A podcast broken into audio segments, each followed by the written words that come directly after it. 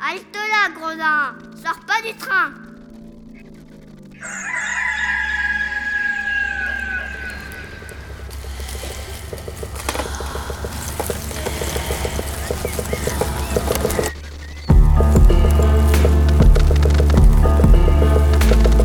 Dès ma plus tendre Plus on est jeunesse, malheureux, plus on souffre. Il faut plaindre les affligés. C'est une loi du loi de l'humanité. puis de manière ou d'autre, les consolations arrivent et la douleur s'en va. Damit nun durch mich ein Unrecht Je me propose de raconter sans nouvelles ou fable, ou parabole, ou histoire, à notre L'an 1348, la peste se répandit dans Florence. On trouvera dans ces nouvelles plusieurs aventures galantes, tant anciennes que modernes. Hello, my name is Norman Hacker. I'm an actor at the Burgtheater in Vienna. I live in Vienna. Currently, I am in my apartment in Vienna. It is about 6 o'clock p.m. on Saturday, the 21st of March, 2020. I'm going to read novel number four of day one.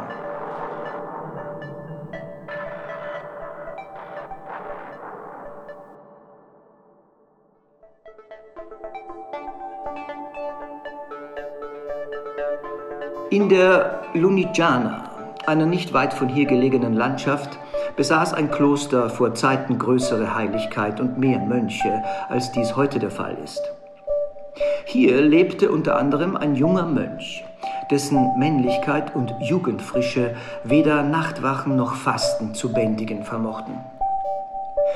Als dieser eines Tages um die Mittagszeit, wo alle anderen Mönche schliefen, bei der Kirche, die gar einsam gelegen war, umherging, trafen seine Augen auf eine ganz hübsche Bauerndirne, die einem der Landarbeiter zugehören mochte und jetzt auf den Feldern Kräuter sammeln ging. Kaum hatte er sie gesehen, als die Lüsternheit ihm gewaltig zusetzte. Er machte sich an sie heran, begann mit ihr zu plaudern. Ein Wort gab das andere, bis sie endlich einig wurden und er sie, ohne von jemand bemerkt zu werden, auf seine Zelle führte. Während er nun von allzu großer Lust hingerissen etwas unvorsichtig mit ihr scherzte, geschah es, dass der Abt, der inzwischen aufgestanden war und leise an der Zelle unseres Mönchs vorüberging, das Geflüster dieser beiden vernahm.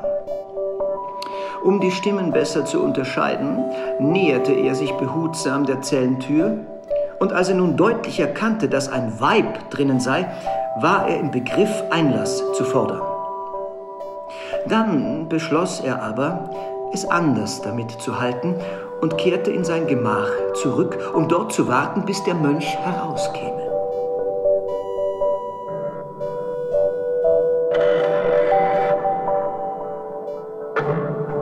Obgleich dieser inzwischen in dem Genusse des Mädchens das höchste Behagen gefunden, hatte ihn doch die Angst niemals verlassen.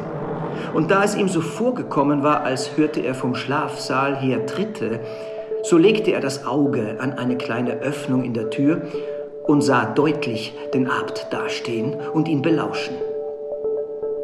Er begriff nun leicht, der Abt werde inne geworden sein, dass er das Mädchen bei sich habe. Und da die Schwere der Strafe, die darauf stand, ihm nicht unbekannt war, wurde er sehr betrübt. Ohne indes dem Mädchen seine Besorgnisse zu zeigen, dachte er schnell hin und wieder, ob sich nicht irgendein Rettungsmittel finden ließe. Und in der Tat fiel ihm eine wohlersonnene List ein, die sicher zum gewünschten Ziel zu führen versprach. Er tat nämlich, als habe er sich zu Genüge an dem Mädchen ergötzt und sagte zu ihm, ich gehe, um auszukundschaften, wie ich dich ungesehen herausschaffen kann. Halte dich also ruhig, bis ich wiederkomme. Dann schloss er seine Zelle zu, ging geradewegs in das Zimmer des Abtes und sagte zu diesem, indem er wie jeder Mönch, der ausging, seinen Schlüssel übergab, mit unbefangener Miene. Hochwürden, heute Morgen konnte ich nicht alles Holz hereinschaffen, das ich hatte schlagen lassen, und möchte nun mit eurer Erlaubnis in den Wald gehen, um das Übrige zu holen. In der Meinung, der Mönch wisse nicht, dass er von ihm belauscht worden sei, war der Abt zufrieden, so dass es so kam. Er beurlaubte jenen willig und nahm den Schlüssel, um den Fehltritt, den der Mönch begangen hatte, genau zu erforschen.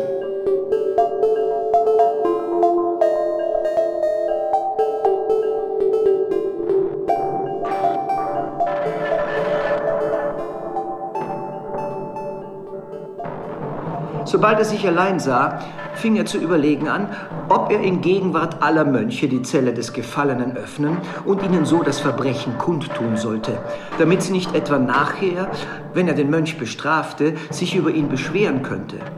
Oder ob er sich lieber vorher von dem Frauenzimmer den Hergang des Handels erzählen lassen sollte.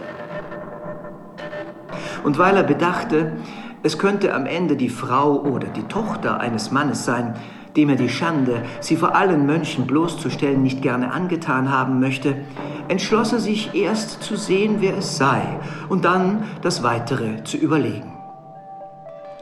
So ging er denn in aller Stille nach der Zelle, öffnete die Tür, trat ein und schloss hinter sich wieder zu. Als das Mädchen den Abt eintreten sah, wurde es fast ohnmächtig und fing vor lauter Scham und Furcht zu weinen an. Der hochwürdige Herr aber fühlte beim Anblick des Mädchens, das er hübsch und jung fand, so alt er auch war, die fleischlichen Gelüste nicht minder lebhaft, als sein junger Mönch sie empfunden hatte. Wahrhaftig, sprach er zu sich selbst, warum sollte ich mir nicht ein Vergnügen gönnen, wenn ich es haben kann? Ärger und Verdruss sind, wie ich meine, immer vorrätig, wenn man danach verlangt. Die hübsche Dirne hier ist im Kloster, ohne dass ein Mensch es weiß. Kann ich's dahin bringen, dass sie mir zu Willen ist, so weiß ich nicht, warum ich's lassen sollte. Wer wird es denn erfahren? Gewiss niemand. Und heimliche Sünde büßt man geschwinde. Solche Gelegenheit gibt es nicht leicht wieder, und ich denke, es ist weise, das Glück wahrzunehmen, das unser Herrgott einem zuschickt. Unter diesen Gedanken hatte er den Entschluss, mit dem er gekommen war, völlig umgestoßen. Machte sich nun an das Mädchen heran, begann ihm freundlich zuzureden und bat es nicht mehr zu weinen. So gab ein Wort das andere, und endlich kam es dazu, dass er sein Verlangen geradezu gestand. Das Mädchen war weder von Diamant noch von Stahl und gab den Wünschen des Abtes schnell genug nach. Dieser umarmte und küsste es einige Male und legte sich dann auf das Bett unseres Mönchs. War es mit Rücksicht auf die hohe Würde, die schwer auf ihm lastete, und auf das zarte Alter des Mädchens, oder fürchtete er vielleicht, ihm durch das Gewicht seines Körpers beschwerlich zu fallen, er legte sich nicht auf die Dirne, sondern ließ sie auf sich liegen und ergötzte sich solcher Gestalt mit ihr eine lange Weile.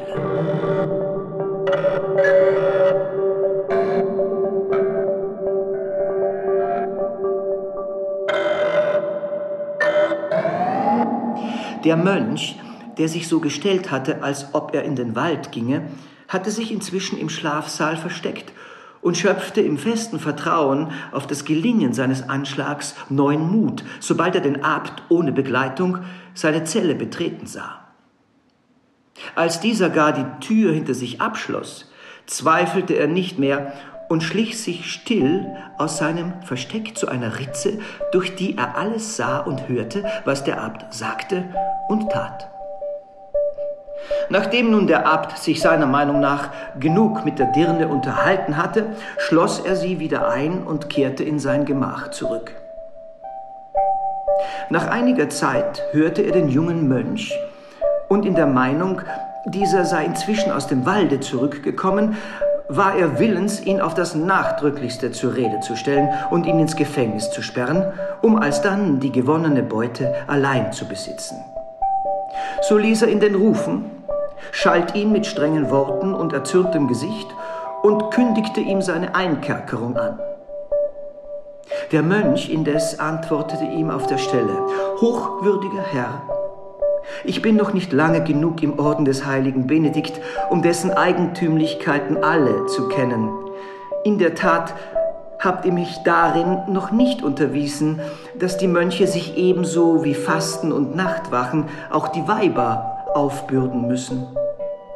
Da ihr es mir aber nun gezeigt habt, verspreche ich euch, wenn ihr mir diesmal vergebt, nie wieder zu fehlen, sondern immer zu tun, wie ich euch habe tun sehen.